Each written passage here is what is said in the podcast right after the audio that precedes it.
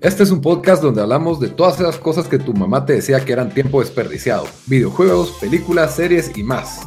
Somos tres amigos de toda la vida que hablamos apasionadamente de todo lo que nos gusta y más que mantenerte al día con noticias, vamos a compartir nuestras experiencias y recomendaciones. Bienvenidos al episodio número 110 de Tiempo Desperdiciado. Con ustedes, los mismos de siempre, todavía vivos y sobreviviendo la pandemia. Bamba, desde Houston, ¿cómo estás?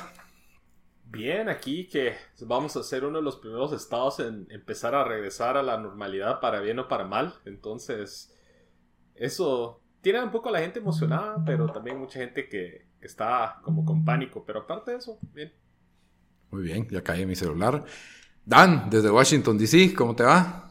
Bien, yo aquí no estoy en uno de los estados que van a abrir y la verdad ya tengo, parezco ahorita que, que, sé que, me, que me acaban de sacar de un hoyo, de una cueva talibán en Afganistán y yo seis meses, el pelo sí ya... Pareces Hezbollah. Cabal, el pelo descontrolado, la barba ya... O sea, porque si solo vas a ir al súper, es la gran salida de la semana, ¿para qué te, te vas a rasurar? O sea, sí. sí. Quarantine life. También. Parezco ya de los temerarios, una onda así. ahí o sea parecía cepillín también. ¿Y te lo lograste cortar? Ah, sí, ahí, gracias a Dios, tengo una, una cortadora yo estoy, de yo estoy al punto que voy, que voy a poner un, un, ad en Craigslist para ver si alguien me quiere cortar el pelo. Debe, de haber a domicilio.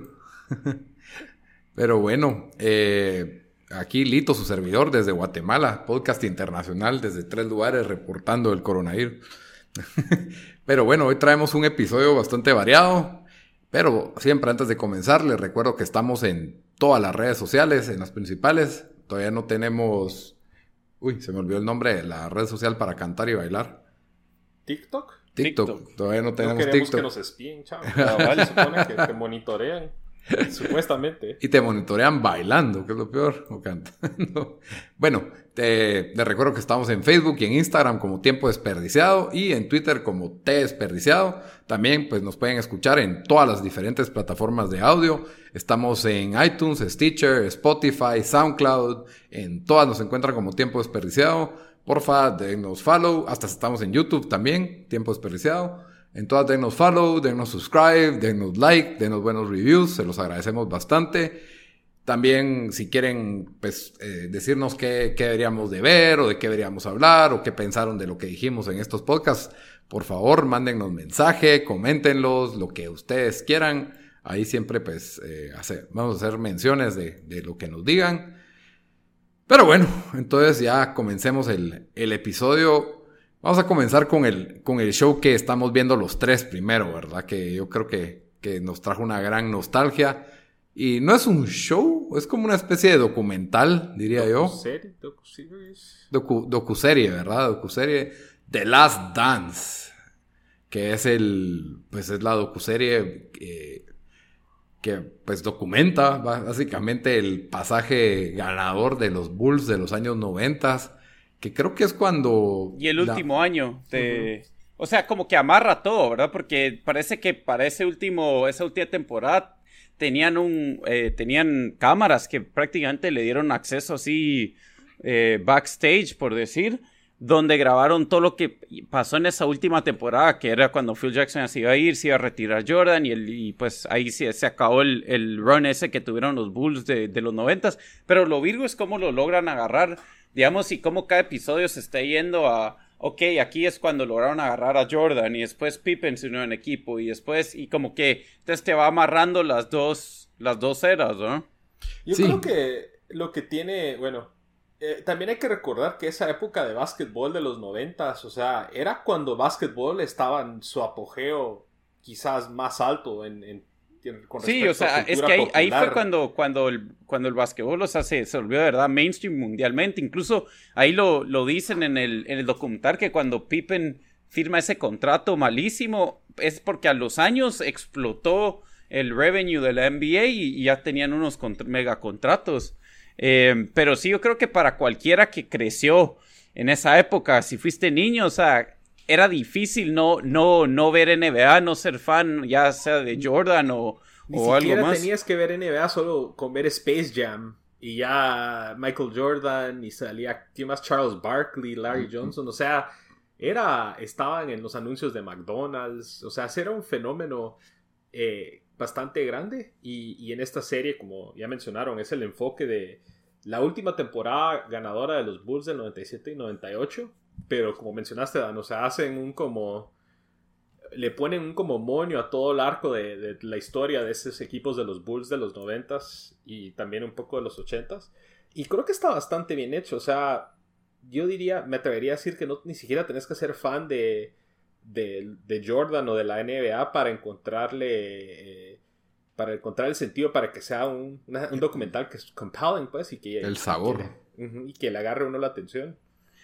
Yo sí creo que ayuda al factor nostálgico, porque sí, o sea, es esa época en que yo reconozco jugadores. Yo ahorita no sé nada. pero fíjate que yo creo que está bien hecho de cualquiera que, no es fan le, le, pudiera gustar, pero así como dijo Bamba, sí te... O sea, la historia está bien contada, ¿me, me entendés? Es como... Es como es como ver el documental de Ken Burns de béisbol, que no sabes ni quién son la mayoría de sus jugadores, pero te lo, o sea, la historia que te cuentan alrededor de todo es, es lo, lo, que te hace, eh, pues lo que lo hace interesante. Incluso, me, pues no me, es diferente tema, pero alguien que no sabe nada de foot, los puedes, lo pones a ver el documental de The Two Escobars y les va a gustar, ¿verdad? Sí, aunque ese documental profundiza en un montón de cosas que no son foot también, pero... No, no, yo sé. Pero sí, esto es básicamente lo que, lo que Jordan hizo por, por la NBA. Yo, pues yo se lo atribuyo a Jordan, no sé si solo fue también otro fenómeno, porque cuando ya llegamos a lo que es Space Jam, Jordan ya estaba en la caja del cereal. En el 96 fue Space Jam. Ahí ya te salían los tenis, la caja del cereal, los anuncios, todo. O sea, y por más de que, por ejemplo, en Guatemala, donde el deporte más popular es el fútbol, yo sí me acuerdo que en mi colegio o sea, la gente quería jugar básquet y jugar a que yo soy Pippen, yo soy Rodman, pido ser Shaq y cosas así, ¿verdad? O sea... ¿Vos quién pedías ser? Yo, Horace Grant. Horace Grant porque tenía lentes y era medio malo. ¿eh? ¿Vos, Dan? Yo, Bill Cartwright, era yo, no, no sé. ¿Quién me gusta, digamos... Eh, yo siempre decía que que Magic era mejor que, que, Jordan, aunque nunca vi jugar a Magic más que una temporada, pero... Solo te llegaba el nombre, Magic. Cabal. Y porque era eh, Laker, Dan, era Blade Divac, era su... Entonces, no sé, Nick, tal vez eh, Van Axel, porque era lo mejor de los Lakers en los noventas. Sí, pues. Sí, yo creo que, creo que teníamos, ajá, y también ayudó mucho el empuje, por lo menos para mí, así como el FIFA te ayuda a sumergirte en el fútbol, el, juego este NBA Jam. NBA Jam, clásico NBA Jam. Porque y, yo también jugaba NBA Live, que era como el que juego más simulación. NBA, sí, NBA Jam era, o sea, sí, esos dunks desde media cancha. ¿Cuál era el, el, grito que hacía? Boom shakalaka. Boom shakalaka. On fire, no sé cómo On que. fire, cabrón. también era medio, que medio chafa que no estaba Jordan, que no tenía la licencia para Jordan. No, pero. Eh, ¿Fue en la época cuando él no cuando no estuvo esos dos años o no? Yo creo que fue que sí había una cosa de licencias, porque Space Jam, acuérdate que era un juego de Super Nintendo. Y el Nintendo 64 están saliendo, ¿qué? ¿En el 97, 98? ¿No? NBA Jam salió en 93, pues ya todavía estaba la última de Jordan antes de que probara béisbol. No había, no había licencia y si usabas a los Bulls tenías que jugar con Pippen y escogías a Kukoc o a Longley o a Steve Kerr. que ya con Pippen y Steve Kerr te defendías con uno de tres y el otro... Pippen y Kukoc y Steve Kerr solo triples. Cabal. Entonces era, era buen combo. Pero sí, y la forma en que este documental también, o sea, se enfoca en las rivalidades que existieron. Yo creo que todos nos acordamos también de ese Dream Team, de ver esa foto de Michael Jordan, Magic Johnson y Larry Bird con el, con el uniforme de Estados Unidos para las Olimpiadas, que pues era básicamente lo, mejor del básquetbol a nivel mundial. Sí, y no era, pasaron todos, creo. yo sé, yo sé, yo eh, en, en, otro documental, no sé en qué, o tal vez era un 30 for 30 ESPN, Calvi de que cuando, cuando pues dejaron que iban a jugar los profesionales y como Estados Unidos tenía que jugar clasificación contra el Caribe y me imagino que Centroamérica eh, o, el resto de Latinoamérica, em, decían de que a medio partido jugadores está como que paraban a la par de Jordan para que les tomaran fotos los de la banca Ni a la mo- par de Jordan. ¿Qué vas a hacer? en Eh, medio partido. El abismo de calidad entre uno y otros es. Porque la. No sé, en Guatemala ni siquiera sé si hay liga profesional. Yo creo que no hay liga profesional. de básquet. Yo me recuerdo Sí que en la, prensa, en la prensa ponían los resultados de la liga de básquet. No sé si todavía existe. No Incluso sé si todavía hay, pero sí hay. Arjona, no tenía de récord de, básquet. de, de- sí, de, de, de más eh, tres. De, creo que había metido 13 three pointers en un partido, Arjona. Arjona es el, el Steph Curry guatemalteco. Sí, la, bueno, lo, me recuerdo de eso, pero sí tengo mucho tiempo de no saber que si existe esa liga y si es profesional. Pues debe haber una liga nacional, pero no sé si llega a ser profesional, a eso me refiero. O sea, personas que de tiempo completo puedan jugar básquet, ¿verdad? Que, vi- o vivir de esto es lo que me... Baloncesto baloncesto nacional. Pero para no hablar de estas tristes realidades, pues van cuatro episodios, están sacando dos en cada semana. El primero se enfocó en Michael Jordan, la verdad fue, fue bastante increíble, o sea, los montajes que sacan de sus jugadas desde, desde cómo pues él venía desde la universidad y quería ser el mejor y, y Sí, resultó... lo, lo que te enseña es que ahí sí que la mentalidad de ganador que tenía Jordan, tanto que dice que entra a la, a la NBA como un, como un rookie, como un novato, ¿verdad? Ujú.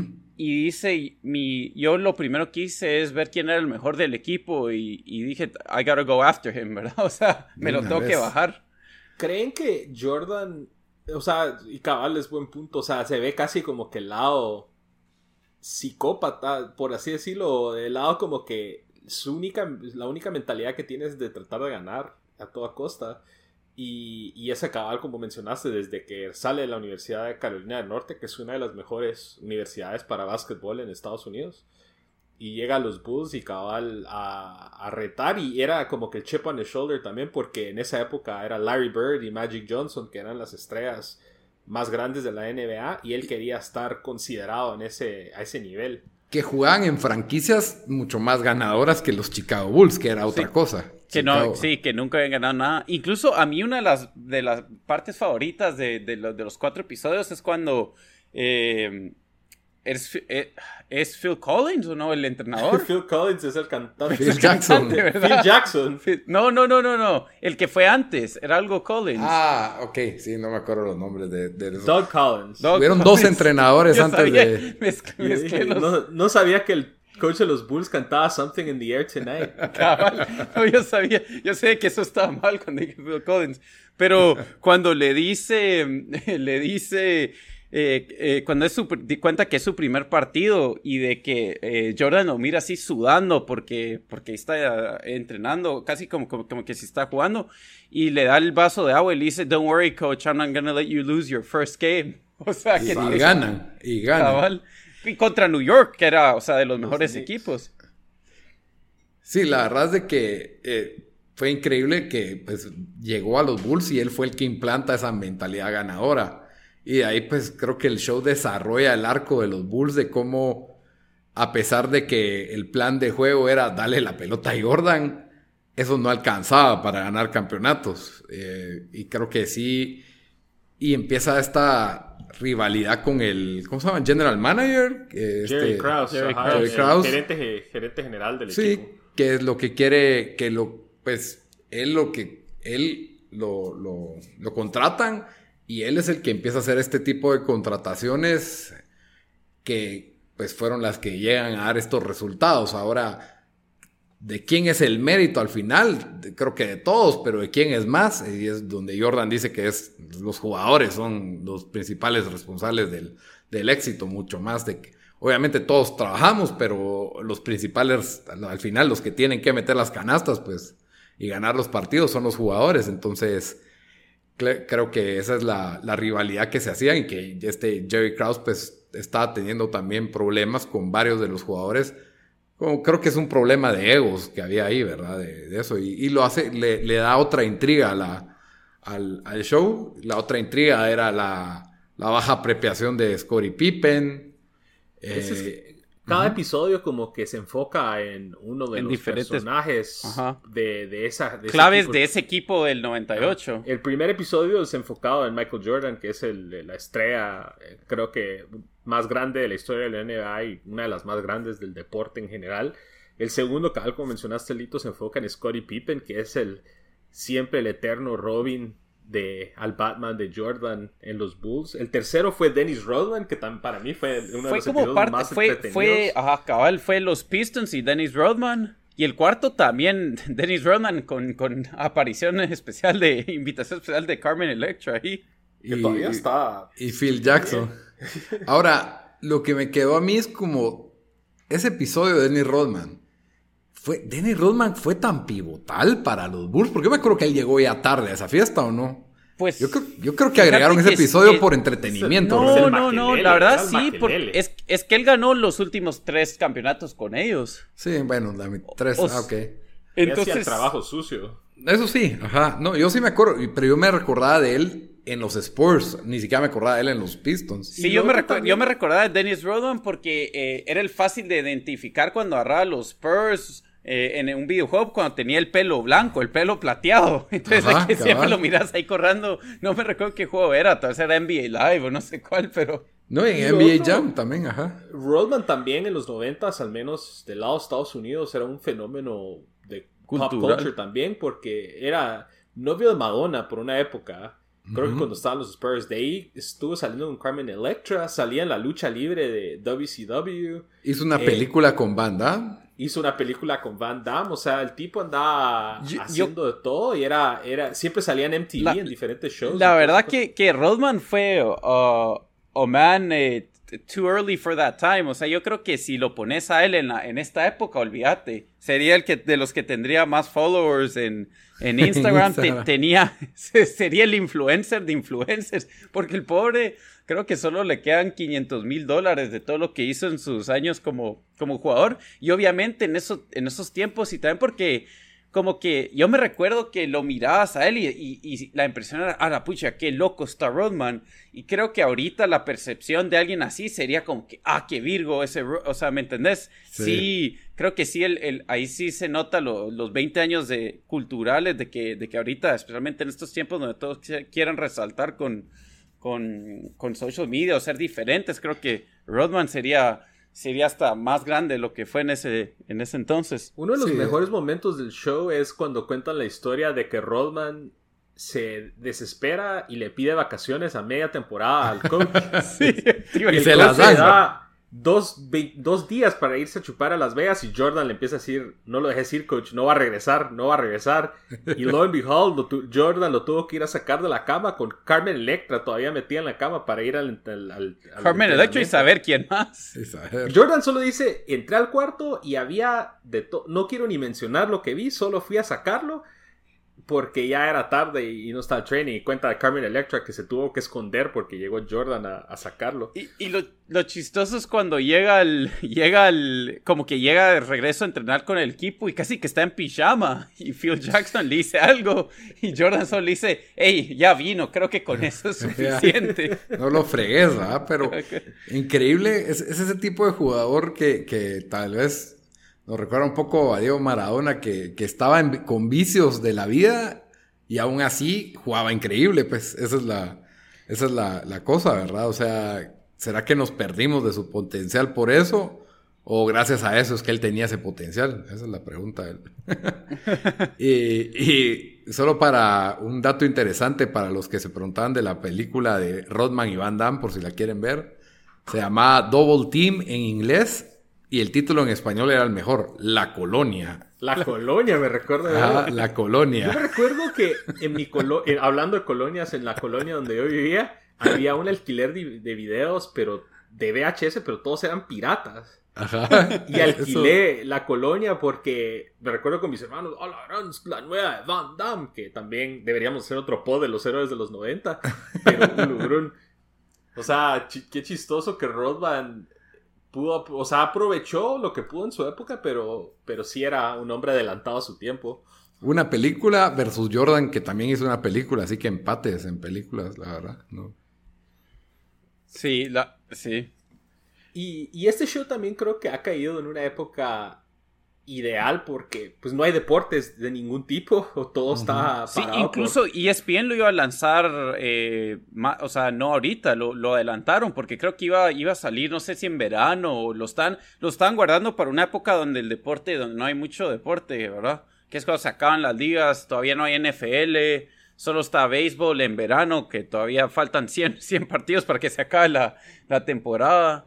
Ah, claro. Entonces ahorita pues aprovechaban para sacarlo y la verdad los ratings han estado, creo que 6 millones de personas lo vieron, que no suena como mucho, pero ya ahora en estos tiempos conseguir 6 millones que miren algo, es algo en vivo, es difícil, si no es deporte. Es que, que, había superado a Tiger King en rating, esta cosa. Se ha vuelto también como que Appointment TV, eh, al menos en Estados Unidos, de que te, metes a Twitter el, el domingo cuando estrenan los episodios y la Mara comentando, haciendo memes. Eh, y es algo alegre de estar viendo el show y tener seguir el Twitter porque la, la, Mara se le ocurre cada cosa. Sí, y uno descubre cosas como esa, esa historia de los Pistons de los ochentas, de los Bad Boys. La verdad, yo no sabía nada de eso y buenísima, la verdad, cómo eran ese tipo, ese tipo rudo que sabe jugar sucio, sabe jugar defensivo, pero efectivo y así, así ganan. Y, de lo que entendí, hacen cosas que ahora ya no se permiten. Ahora aparentemente el deporte no tiene el mismo contacto que tenía en esa época. Sí, no, definitivamente, o sea, un montón del argumento que hace gente que dice, ah, es que pero eh, los jugadores de ahora no, no podrían aguantar jugar en, en, esa época porque ahí, pues no solo había handshaking, pero sino literalmente te podían, o sea, podías casi que pegarle una manada a alguien y no te sacaban del partido. Eh, que sí es, es medio, o sea, es cierto que sí, ahí los fouls y todo era, eran más, más duros, pero yo que, que todavía miro NBA y, y pues le, eh, sí algunos expertos o analistas en esto, lo que hacen mención acá rato es de que el juego ahora, primero todos están en, en, mejor, en mejor forma, ¿verdad? Mejor forma, eh, el juego es más rápido, eh, antes, o sea, dicen que mirar los videos y, y no todos jugaban defense así tan intenso por, por tanto tiempo el partido, ¿verdad? Y de que aquí ahora, o sea, todo, obviamente por, por cómo va avanzando el juego, es como comparar el fútbol ahorita con hace 30 años, que tal vez era más rudo, pero también tenías a gente que tal no estaba en forma jugando y la velocidad del juego era diferente, los porteros tal no eran tan buenos, cosas así. Sí, no, incluso yo no sé si todavía la NBA así, pero las carreras de esos jugadores se ven bastante longevas, o sea, Jordan ya estaba más de 30 y estaba Apex ahí en, en, estos, en estos partidos pues, de los 90. Todavía, yo creo que especialmente para los que son buenos, pues, pues, o sea, tenés 10 años y, puedes durar, pero, pero sí, yo, yo digo que, que mientras más va avanzando y, o sea, recuérdate que Kobe que, que, jugó hasta, o sea, Duncan casi que jugó hasta los 40, Kobe también, Nash también. Entonces, pero ahorita yo creo que es diferente por, por todo lo que hay de medicina. sus 37, 36 también? ¿Quién? LeBron. LeBron. Sí, LeBron tiene 35, por ahí está, cabal. O 34. Que por, cierto, se acaba de leak las imágenes y póster de la próxima película de Space Jam, The Legacy, con LeBron ah. James y, y Looney Tunes. Lo cual, interesante. que, ojalá que Michael Jordan haga un cambio ahí. En esa ah, lo más seguro. Eh, leí en ESPN, creo que hace unos días que, que también tienen, hicieron algo parecido con Kobe Bryant en la última temporada de Kobe Bryant. Y ¿Ah, que se suponía que el plan era sacar un documental más adelante, pero creo que por como se, se acaba de morir, van a tratar de adelantarlo. Y van a poner es un personaje interesante también. Kobe. Sí, a mí lo que, lo que también me llega de este documental es de que como te... Eh, ahí de repente tienen como que a los jugadores de, de, ahora, donde hablan, ah, sí, yo, yo me recordaba de este momento de Jordan, o este equipo, o esta, eh, este momento de ese equipo de los Bulls, no sé qué, no sé qué. Sacaron creo que a Chris Paul, sacaron a Carmelo Anthony y un par más hablando, que, que me llega pues porque es como ver los, los jugadores de ahora, es que, que de ahora y sabes que están como son nuestros contemporáneos casi por la que tenemos. O sea, hablan, hablan, o sea, es cosas que nosotros nos uno se recuerda también, ¿me entendés?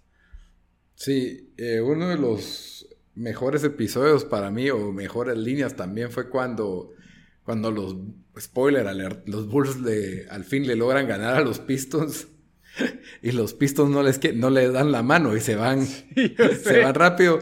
Y Horace Grant solo dice straight bitches, así. Una de las mejores líneas para mí de ese, de ese episodio, pero...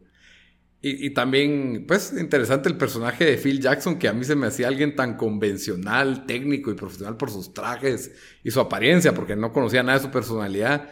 Y ver cómo era de jugador, que era medio hippie, era peludo, era era un tipo bastante, pues, con cierto nivel de excentricidad. The, Zen Master, una cosa así, el, Phil Jackson, algo de, de Zen. Sí, sí, le dicen el Zen Master y ha escrito unos sus libros y tiene un montón de, de ahí. todo un filósofo. yoga y en historia de los nativos americanos y todo ese tipo de cosas. Sí, o sea, cabal, y yo por apariencias creí que era otra, otro tipo de persona totalmente. Ni sabía que había sido jugador, pero por lo visto sí, era, era, un, era un buen jugador. Pero no, muy buen, muy buen. La verdad, bastante recomendable. Y está en Netflix en Latinoamérica, ¿verdad? En Latinoamérica está en Netflix. En Estados Unidos, ¿cómo lo ven?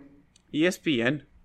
pero tenés que ponerlo a esa hora, ¿no? Pues fíjate que yo, yo estaba alegando que no te doy el app de ESPN, entonces, pero lo que me di cuenta es de que ahora sí las cajas de cable de unas te traen shows on demand. Entonces, si el show está pasando, o sea, si está en temporada todavía lo puedes ver on demand. Si, ah, si para, pues ya no. O sea, si se termina, ya no lo, lo tenés que haber grabado. Sí, ah, aquí no, creo que los, estos tercer y cuarto episodio no los vi en vivo, pero cabal, como dice Dan, en, YouTube TV lo puedes ver on demand. Cabal. Sí, la verdad es de que sí, creo que la audiencia también está entre el top 5 o top 3 fácil de, de Latinoamérica, que donde se supone que no, no tenemos mucha audiencia de básquetbol. Pero, pero sí, eh, esta es la época y, creo que todo el mundo anda nostálgico con, eso. No sé si quieren agregar algo más del, de la, Last. Yo, eh, por ahorita no, creo que lo más lo vamos a parar hablando un poco más del show cuando, cuando termine, porque son 10 episodios y solo van 4. Sí, que tienen tiempo para, para verlo. Son 10, wow, sí, bastante. Ajá. Ok, y nos vamos a otro reality. Esta vez no, no tan hot to handle, sino que al revés. Ah, en uno mirábamos a gente guapísima, en este miramos a gente no tan guapa. Yo no lo vi, pero ustedes lo vieron, así que, así que cuéntenme qué es el enlace con. Mi recomendación, creo que la semana pasada o antepasada. Hace dos, ajá. Hace dos. Y, y Dan se subió al tren de, de 90 Days. Es que fíjate que dos, Ajá, dos personas más me, me dijeron de verlo y dije, bueno, pues démosle un chance. Y si quieres hablamos del show, que vos fuiste el, el, profeta. Se subieron al tren de los que estaba dejando el tren. Es, es, una serie, eh, un reality aquí de Estados Unidos del canal TLC, eh, que es un spin-off de, de, de un reality que se llama 90 Day Fiance Before the 90 Days, que abarca los 90 días desde que se compromete eh, una persona de Estados Unidos con una persona extranjera y, documentan esos 90 días que tienen para casarse. Eh, ahora esta serie o este spin-off se trata de gente conociendo a su... Bueno, que, que conlleva una visa, ¿verdad? Los 90 días para, para sacar visa, para traer a tu a fiance, a tu comprometido a los Estados Unidos. ¿El que estás viendo vos es un spin-off o es el original? Son como tres. Es un spin-off en donde la gente, o sea, aquí todavía no están comprometidos, pero es, gente que se conoció por internet o ha tenido relación así long distance por teléfono y video y va la persona de, Estados Unidos a los países de, sus, de sus parejas a conocerlos por primera vez y documentan todo eso. Entonces, ya después, o sea, ya dentro del viaje y conociéndolo y todo, puede ser que se deciden casar y ya pero todos van convencidos para casarse. Pero llega, o sea, mirás, es una.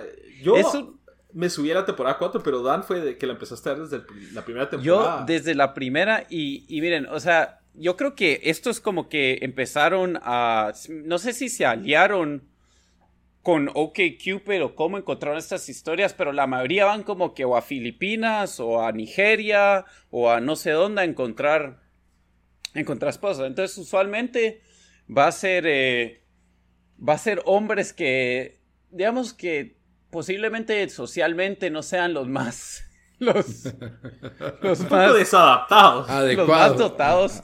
Y es esta gente que, o sea, alguno, pues, encontrás desde gente que, hey, le empecé a hablar a esta que vive en, en, en Brasil.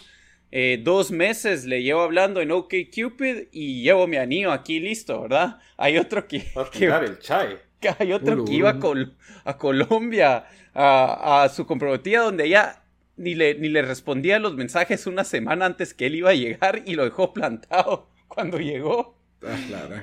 Y entonces la historia, o sea, es, mira, primero hay dos cosas, de que te da una pena porque las personas que, que están en, los, en estos países, o sea, casi todos no están, no, no, no, dicen, hey, yo, yo lo estoy haciendo para, para salirme de mi país, para salirme de, de, de, ser pobre. Entonces, en uno de los episodios que en la segunda temporada sí sale una de, las Filipinas que dicen, sí, o sea, yo, yo no tengo oportunidades, soy, soy bien pobre y esta es mi única oportunidad de salirme de la pobreza. Y entonces si me vienen a, a, a pues a, a tirar el chai, pues voy a decir sí, ¿verdad? Y, y le llega un su americano negrito que le lleva 20 años, que lo único que hice, pues es más gordito que era en su foto. Una, una pena. O, o hay este, este en, en Nigeria, que es full fan de Donald Trump, que te- y, y, se- y, y la, y llega una, una Todo señora. Lo que sea él- por subirse al, al barco, Adam. tiene él 30 años y llega una su señora de 52 años que parece que tiene 62. Y cuando, cuando lo miras, llega, se junta y ella, ella estaba lista, lista para acción, por decirlo así. Entran las cámaras como el siguiente día después de que se, se conocieron por primera vez. Y el pobre tiene una cara como que, como que lo, están holding hostage. Y ella ahí agarrándolo. ¿Cómo es eso que.? Porque también en la cuarta temporada hay un caso similar que es un nigeriano como de unos sus veintipico y, una mujer así de unos cincuenta y algo de Estados Unidos. Y el nigeriano es un rapero. Y, y básicamente su cosa es de que se quiere ir a Estados Unidos para avanzar su carrera de música. Y la señora esta dice: Yo lo que voy a hacer es que voy a ir a Nigeria y voy a darle algo que nunca ha tenido antes. Obviamente creo que le estaba mintiendo, pero dice, me lo voy a coger sin, sin, con- sin pre- preservativo. Sí, Y las amigas como que, ¿qué te pasa? Que vas a África, que esto y lo otro. Y Ese, ese es el que le dice Sweet Baby Lisa. ajá, el Baby Girl Lisa. Baby Girl Lisa. Mira, el, el- lo, lo lo chistoso de esto, y no sabes. O sea, porque, bueno, primero. Que alguien esté en este sitio, hasta yo medio lo entiendo. O sea, tal vez ya pasaste un par de divorcios y, y, digamos, no estás en, en las mejores condiciones para, para encontrar para encontrar a alguien así 20 años menor que vos o querés a alguien que se mire mejor. O sea, voy a entender por qué te vas a recurrir a estos sitios. Pero si te vas a poner para que te dan un reality show sobre tu experiencia, o sea, la gente no, no sabes no sabes si solo viven en otro planeta, en otra realidad, pero es gente que está diciendo, sí, yo, yo, yo amo, she's the girl of my dream, y le han hablado dos meses por, por, algunos, algunos ni se han hablado por chat, ¿me entendés? Había una que, que iba a España y, y contaba la historia de cómo el, el tipo, el tipo nunca, nunca le quiere contestar le quiere sus llamadas, porque siempre le dice, hey, es que estoy ocupado, y, y el cambio de hora me afecta. Esa es la primera qué. temporada. ¿ah? Esa es la primera temporada. O sea, el show en realidad es como. Es un. eh, tiene un poco de toques como de catfish porque hay algún suspenso de. Va a conocer a esta persona. ¿Será que es real o no? Especialmente en los casos que menciona Dan, que ni siquiera se han hablado por O sea, ni Skype. Ni Ajá. Sí.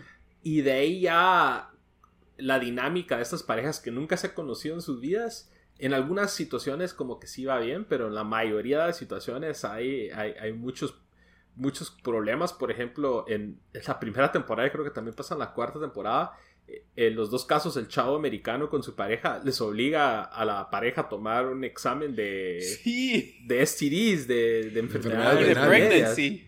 Ajá, o sea, y las, las mujeres estas como que... Curándose en salud. Entonces, son un montón de, escena- de escenarios así. Cada temporada sigue a creo que más o menos seis parejas.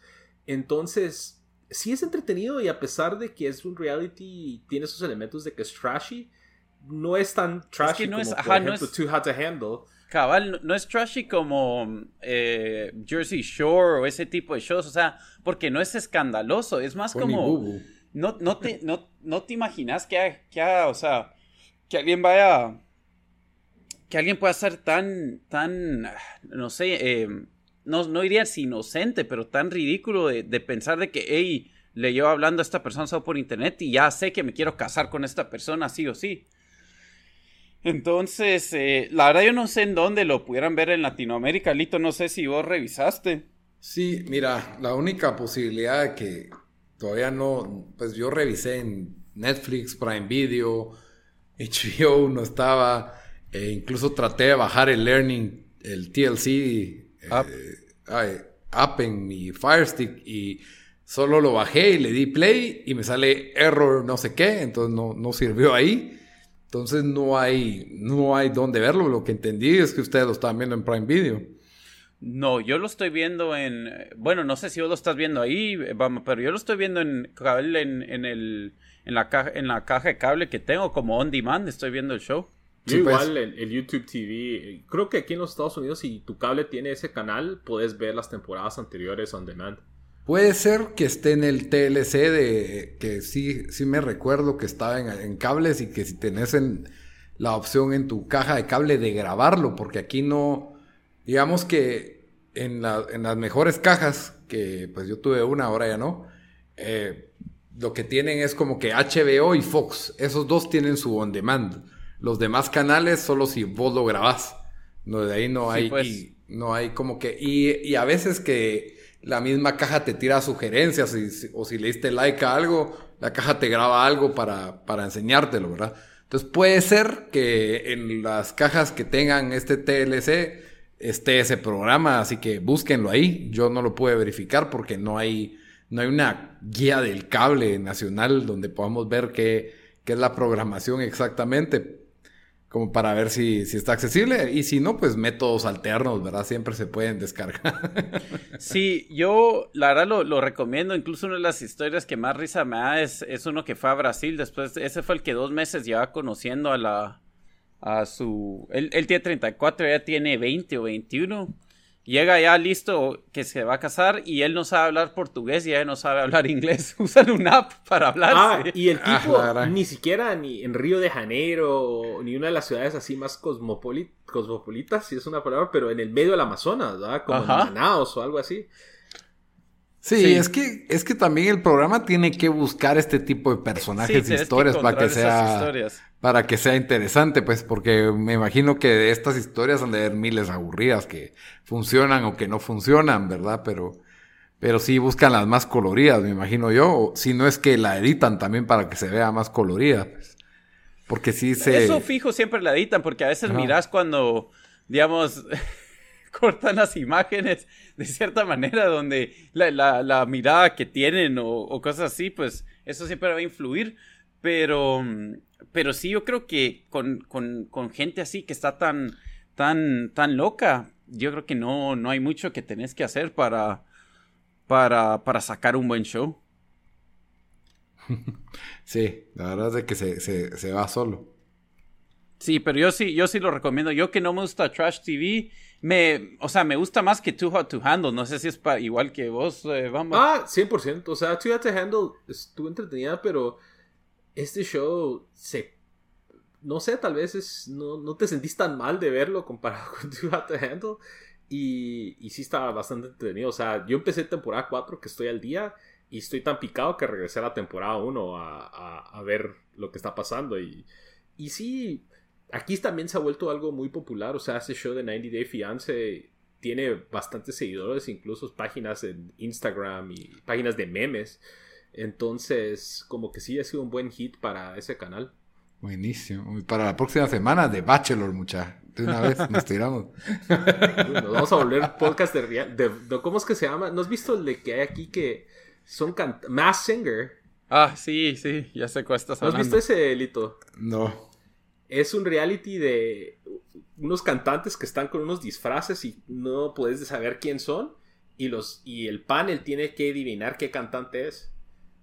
Pero puede ser cualquier celebrity, o sea, puede ser alguien que es, yo qué sé, jugador de, de, algo, un cantante de verdad, un actor, un host, lo que sea. Ah, bueno, pues como, ¿cómo se llama el, el de que bailaban las celebrities?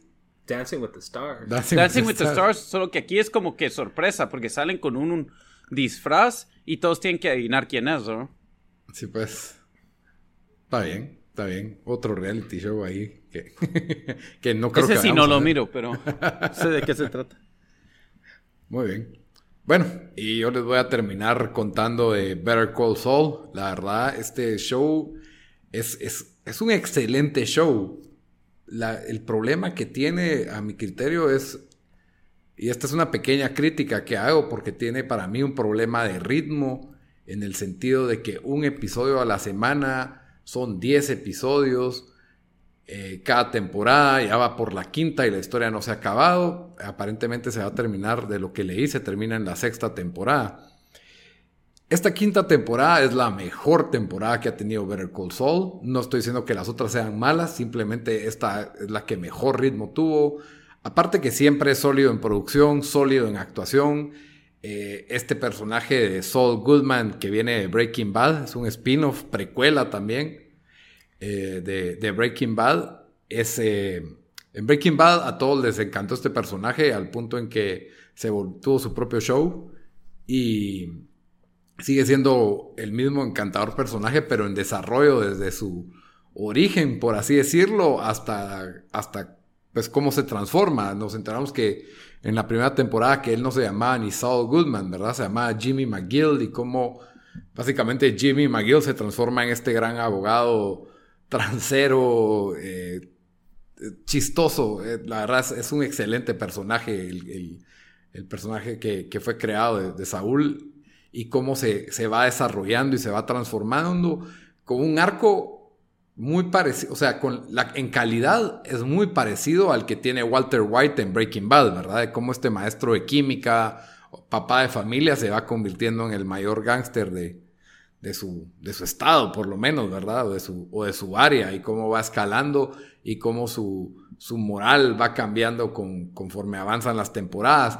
Y, y, es una transformación bastante orgánica y natural, no se siente forzada, no se siente que hicieron un montaje y después ya, ya se había vuelto en un monstruo o algo por el estilo, sino que es tan gradual y tan convincente en cómo va desarrollando el arco que la verdad sí es un... es, es tiene todo el estilo y calidad del mundo. Los escritores de este show te muestran no solo a Saul, sino que a otros personajes que vienen de Breaking Bad, como Michael y Gus Fring, que eran personajes secundarios, aquí pues se vuelven más primarios, ¿verdad? Contándote cuestiones eh, bastante importantes que te hacen comprender con más profundidad estos personajes y los hacen hasta, para mí, más interesantes que personajes de, de Breaking Bad, que para mí el personaje interesante de Breaking Bad era Walter White, nunca, Jesse Pinkman a mí nunca me, me pareció la gran cosa. Si bien Breaking Bad es uno de los mejores shows de todos los tiempos, no sé por qué, tal vez a mí no me gustó tanto, pero si alguien me dice Breaking Bad es mi serie favorita de todos los tiempos, lo entiendo, pues, porque tiene toda, o sea, hay un cheque en todas las cajas de calidad de actuación, guion, producción, dirección, originalidad, la, eh, fotografía de este programa y y ¿cómo se llama? Eh, cómo va amarrando principios con finales y, no sé, es, bastante creativa la narrativa que, tienen para Soul. Yo lo considero un excelente show y recomiendo que la gente lo mire desde la temporada 1 hasta la temporada 5 en maratón para que tengas fresco lo que va pasando en cada temporada, porque yo me cuesta arrancar las temporadas de Soul porque ya no, ahorita ya me acuerdo muy poco de lo que pasó en la 1 y tal vez porque en Game of Thrones cada temporada, la 1, la 2, la 3, la 4, la vi unas 3, 4 veces, pero aquí pues cada vez es más difícil ver un show dos veces o tres veces, entonces yo recomiendo que si quieren vean ahorita de la 1 a la 5 y pues no, el otro año viene la 6 y se van a acordar bastante pues porque lo, digamos que lo tuvieron bastante fresco.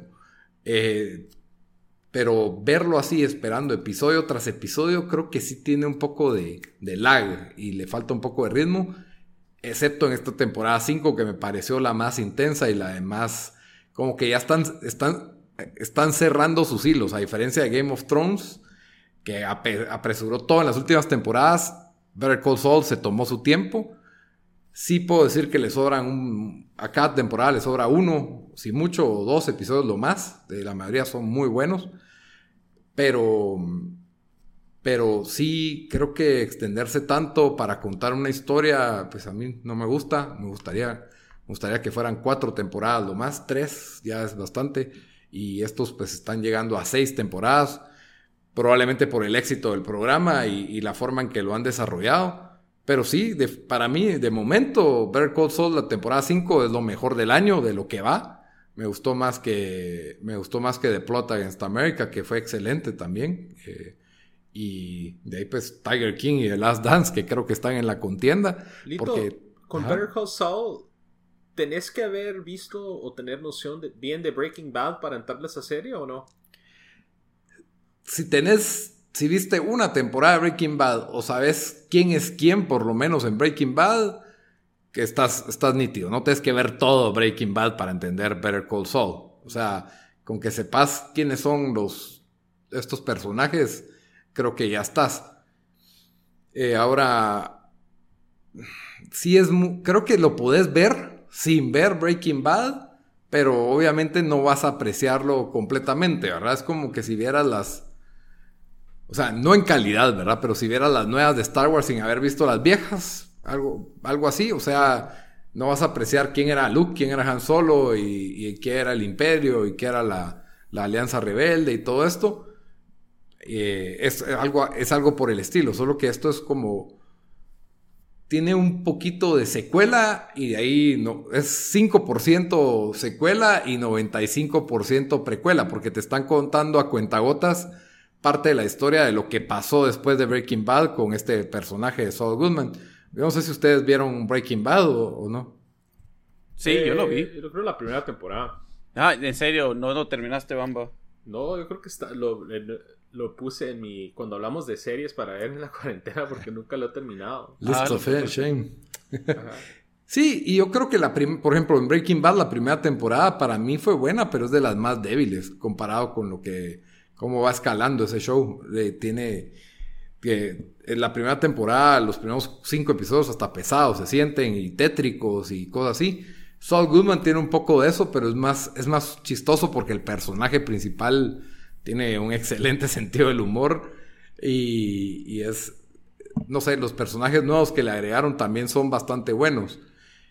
Quisiera volverla a ver toda de corrido para ver realmente dónde está lo, que sobra y lo que, y lo que pues, realmente falta, porque sí me molestaba viendo episodio con episodio que te dejaban en cliffhanger, o decís en este episodio no avanzó lo suficiente, o chucha, no me recuerdo qué pasó hace cuatro temporadas, ¿verdad? Que es el otro problema.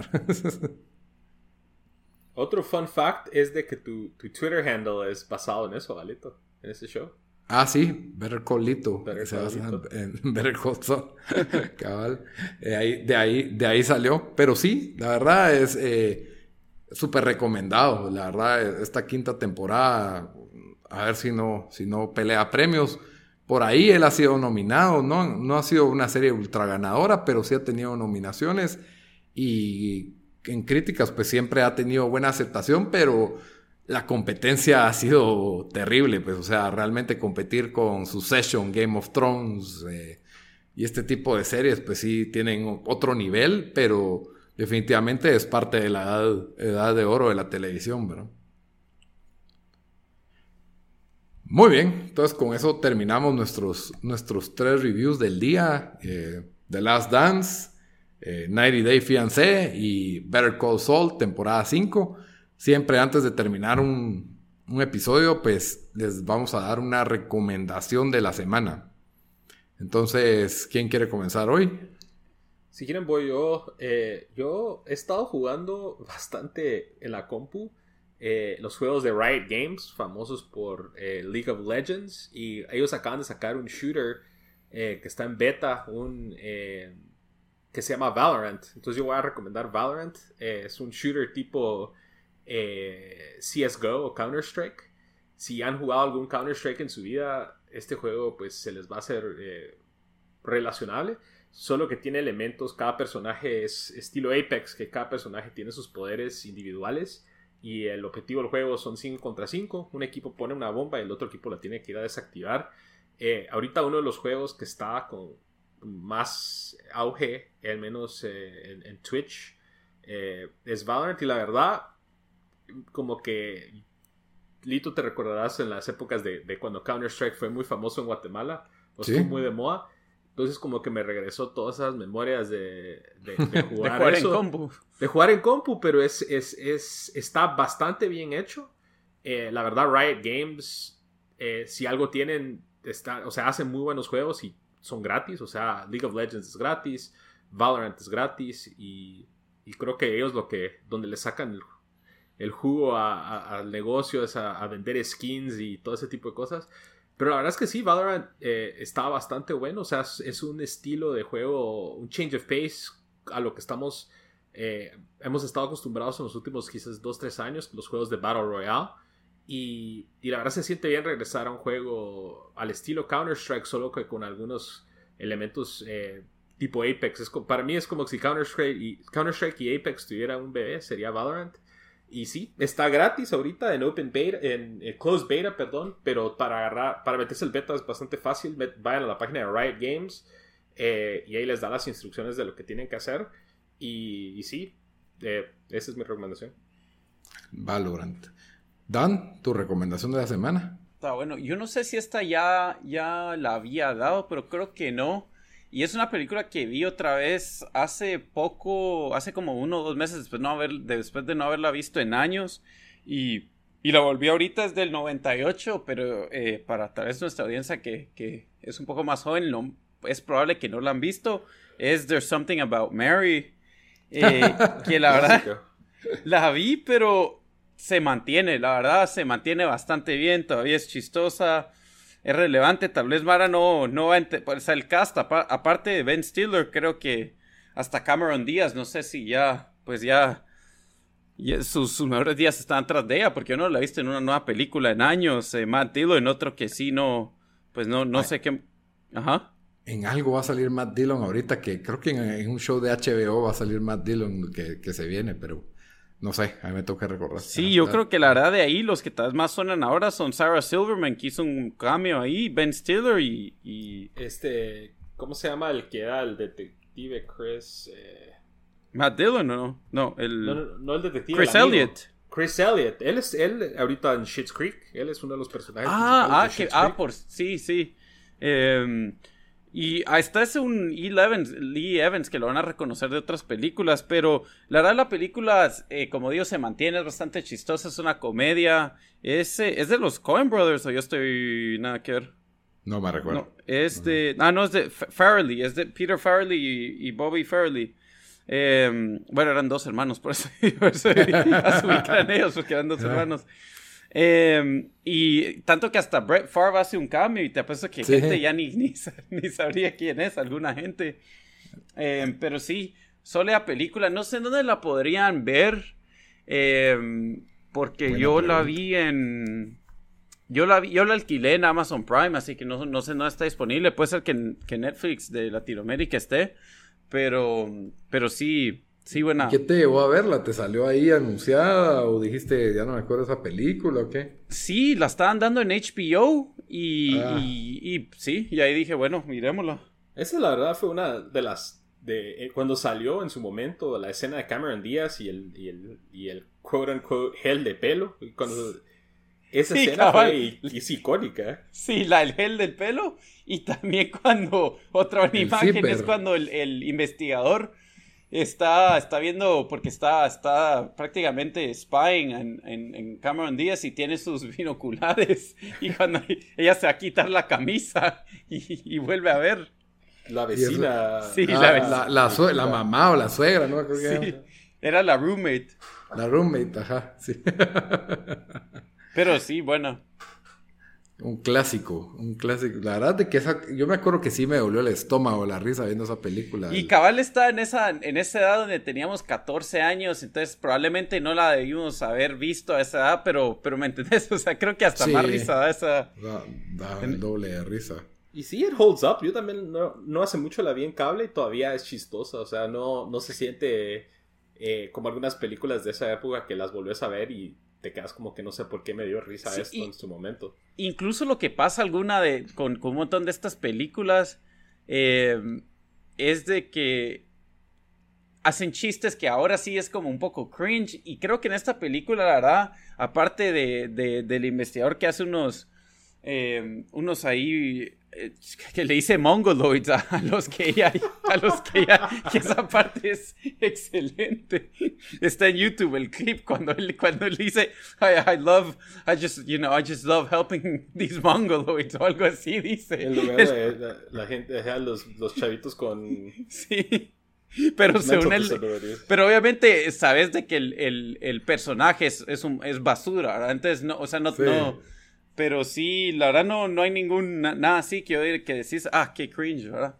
esto ya no podría, ¿crees que todavía podría salir una comedia así? Sí, eso es lo que te eh, digo, esa comedia sale hoy y todavía, y no le tienen que cortar nada. Ah, ya, ok, perfecto. Muy bien, uy, yo tenía, ah, sí, ya sé, mi recomendación de la semana. Em, es una serie, es un poco rara esta serie y creo que iba dirigida a adolescentes, pero sí tiene temas adultos, la verdad, así que no creo que sea para adolescentes, o sea, tal vez personas que tienen menos de 20, de entre 18 y 23 años, porque sí tiene pues escenas de sexo y cosas así, pero se llama Dickinson. Es una serie de Apple Plus y está protagonizada por Hailey Steinfeld, que pues es famosa por ser actriz y cantante. La verdad es una, es una cantante que actúa bastante bien, pero este show está basado en la vida de Emily Dickinson de una forma bastante... O sea, floja, o sea, no es, no es, no es, no es una biografía, ¿verdad? Esta, esta, poeta Emily Dickinson es una poeta del, de los 1900, 1800, ¿verdad? En, la, en, en Estados Unidos. Y pues ella fue famosa después de su muerte, ¿verdad? Era una persona bastante excéntrica, pero la gran vastedad de su poesía se descubrió hasta después de que, de que ella falleció. Y pues se imagina ciertos escenarios ficticios de cómo fue la vida de ella, de, narrados de una forma un poco anacronista. O sea, el show tiene música moderna entre escenas de fondo, eh, los personajes hablan como casi como que si estuvieran en este tiempo pero sí está ubicada en la época de los, de los 1800, pues, o sea, está el contexto de que las mujeres no tenían voto ni voz en, esa época, eh, que pues, su rol estaba resumido a ser amas de casa, la presión que tenían para casarse, todos estos tipos de elementos clásicos que pues, pues hoy vemos como que, wow, así era la sociedad en, ese entonces, ¿verdad? Era, era esa forma. Y, y el show al principio creí que iba a ser un, como un sitcom tonto con risas grabadas. Y la verdad es de que sí tiene, tiene, ciertos, tiene ciertas escenas dramáticas y, hasta poéticas, eh, elementos surreales y montajes un eh, poco extraños. Y, pues están desarrollando al personaje este de, de, Emily Dickinson, que me parece una forma bastante original de utilizar los poemas de esta, de esta autora en, los episodios, que de alguna manera cada episodio está como inspirado en un poema de ella y usan líneas de los poemas entre escenas y montajes que tiene el show. Entonces es, bastante original. Creo que no es para cualquier persona. Creo que, creo que si te gusta o la poesía o, o tenés curiosidad por cómo era la sociedad en los 1800 y, y es un, no sé, es raro el show, pero de alguna manera me intriga y bueno, Helen Steinfeld, pues no, no hace daño a los ojos tampoco, pero, pero en fin, eh, es mi recomendación de la semana. Está en Apple TV Plus, como se llame su, su streamline, ¿verdad? Eh, está recomendado, es algo bastante original. Y si les gusta el primero, pues les van a gustar los demás. Yo llevo tres y me han gustado, así que esa es mi recomendación de la semana. Y como siempre, pues les recuerdo que estamos en redes sociales como Tiempo Desperdiciado, tanto en Facebook como en Instagram, en Twitter como T Desperdiciado, en todas las plataformas de audio nos encuentran como Tiempo Desperdiciado, en Spotify, en Stitcher, en SoundCloud, en iTunes y hasta en YouTube, que tenemos canal. Y bueno, con eso terminamos el episodio. Hasta la próxima, muchachos.